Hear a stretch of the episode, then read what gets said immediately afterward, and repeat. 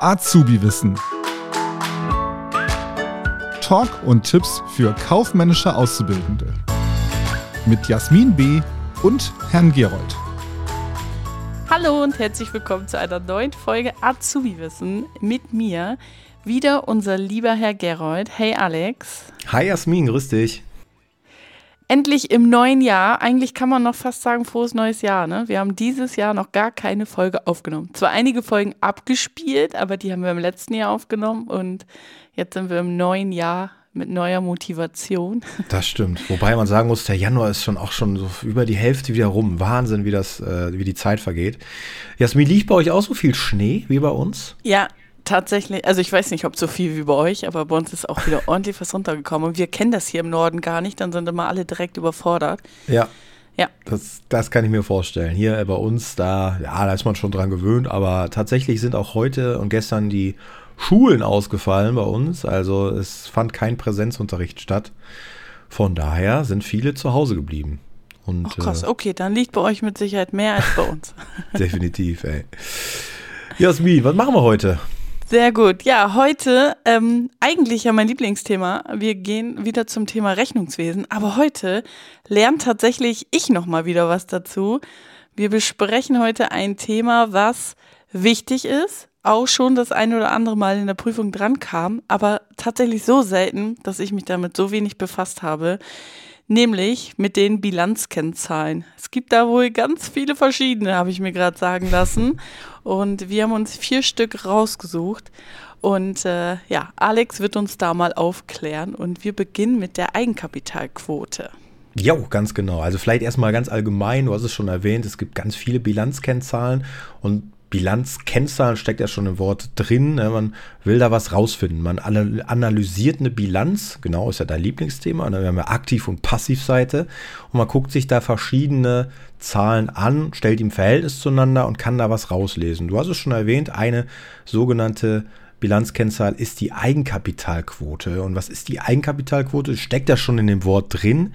Man sagt einfach, wie hoch ist der Anteil vom Eigenkapital am Gesamtkapital. Das heißt, das Ganze wird gegeneinander gerechnet. Man teilt das Eigenkapital durch das Gesamtkapital, nimmt das Ganze mal 100 und kriegt dann eine Prozentzahl raus.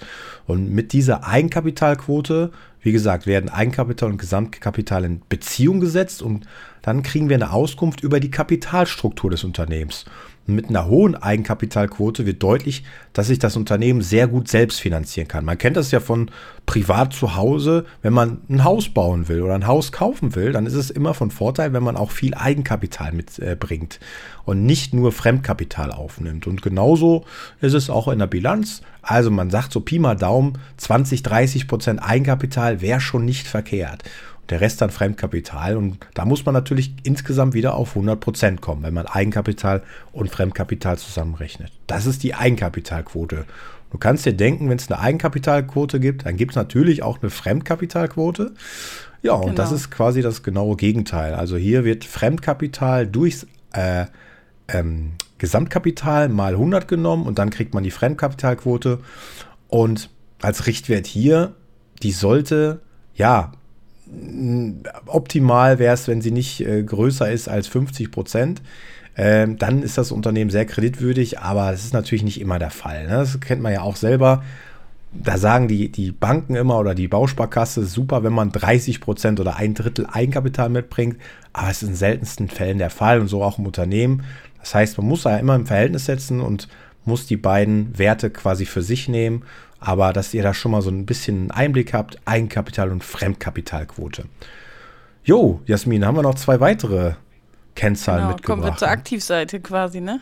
Genau. Dann haben wir einmal die Anlagen. Guck mal, jetzt geht's los, ne? Deswegen habe ich das nie gelernt, weil das so ein Zungenbrecher ist. Anlagenintensität. Ganz genau, du hast es schon erwähnt, das ist die Aktivseite. Das heißt, hier wird das Anlagevermögen auch im Verhältnis zum Gesamtvermögen gesetzt. Und ein Unternehmen gilt als umso liquider, je geringer das Anlagevermögen ausfällt. Jedoch sollte man aufpassen, dass die Anlagenintensität auch nicht zu gering ausfällt, da sonst die Anlagen veraltet sein könnten und das Unternehmen zu wenig in die laufende Produktion investieren könnte. Ne? Also Anlagevermögen, Gebäude, Grundstücke, Maschinen, technische Anlagen. Ne? Und als Richtwert für die Anlagenintensität gelten bei produzierenden Unternehmen so 40 bis 70 Prozent. Und das Gegenstück zur Anlageintensität ist die Umlaufintensität. Also auch hier wieder, wir sind auf der Aktivseite und gucken uns hier das Umlaufvermögen an. Und das Umlaufvermögen setzen wir im Verhältnis zum Gesamtvermögen. Und mit einer hohen Umlaufintensität kann das Unternehmen schnell auf Marktgegebenheiten reagieren und seine liquiden Mittel flexibel einsetzen. Ne? Also Umlaufvermögen, das wisst ihr, ihr kennt euch ja aus mit der Bilanz, Kasse, Bank, ja, Rohstoffe und so weiter. Also alles liquide Mittel. Und mit der hohen Umlaufintensität lassen sich geringe Fixkosten ablesen, sowie ein effektiver Umgang mit Roh- und Betriebsstoffen. Und man sollte so Pi mal Daumen als Richtwert eine Umlaufintensität von 50% anstreben. Genau. Also das waren jetzt vier Bilanzkennzahlen. Ich wiederhole nochmal. Wir haben Eigenkapitalquote, Fremdkapitalquote, Anlagenintensität und Umlaufintensität. Es gibt dann noch viele weitere Kennzahlen, wie zum Beispiel Deckungsgrad 1, Deckungsgrad 2, Deckungsgrad 3, Liquidität ersten, zweiten, dritten Grades, Working Capital, also noch ganz viele andere. Ich würde sagen, da machen wir mal eine separate Folge. Das soll es erstmal für heute reichen. Jasmin, hast du ein bisschen was mitgenommen? Ein bisschen was gelernt? Absolut, absolut. Und mir ist jetzt auch eingefallen, wahrscheinlich kannte ich einfach diese Begrifflichkeiten nicht. Mhm. Ähm, ich muss kurz nochmal zum Abschluss. Ich erinnere mich an eine Prüfungsaufgabe, dass ich hoffe, dass ich sage jetzt nichts Falsches, dass das auch wirklich dazugehört, aber korrigiere mich gerne.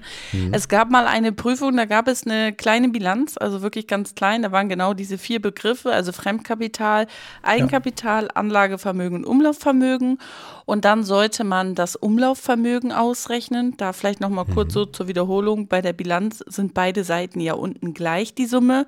Und wenn ich dann auf der rechten Seite schon die volle Summe sehe, dann kann ich auf der linken Seite den Wert ja ganz einfach quasi als Saldo ausrechnen und komme dann auf das Umlaufvermögen oder Anlagevermögen, je nachdem, was gesucht worden ist. Und da sollte man dann auch prozentual ausrechnen, ja. wie viel ja. Prozent vom Gesamtvermögen oder genau ist dann ähm, zum Beispiel das Eigenkapital oder wie auch immer, ne?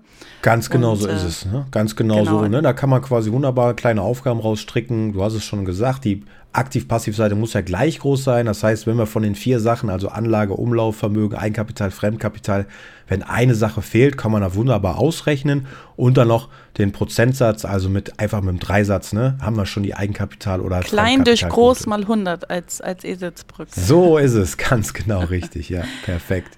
Sehr ja, gut.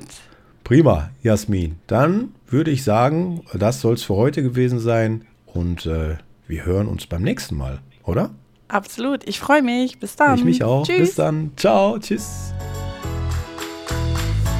Das war Azubi Wissen, ein Podcast der Marke Kiel.